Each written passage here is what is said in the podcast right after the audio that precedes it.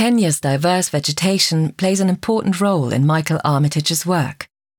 In the garden of his parents' house, on the edge of a forest in Nairobi, he has set up a studio where he works when he is in Kenya.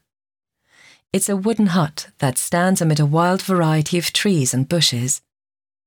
It's possible that this picture reflects the impression that Armitage has when he looks out onto this wilderness from his studio window. In Kenya, knowledge about the natural world has always been closely linked to knowledge about the healing power of plants. For example, the resin of certain trees has an antiseptic effect that can help in cases of rheumatism, asthma, and bronchitis. Such knowledge was passed down by word of mouth from generation to generation. It's a tradition that has ground to a halt since younger generations have become increasingly oriented towards the Western world.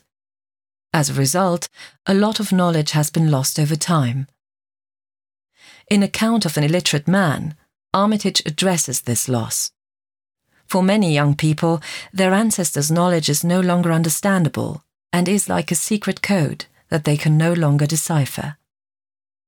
On the left hand side of the picture, the illegible characters on the banner may symbolize this.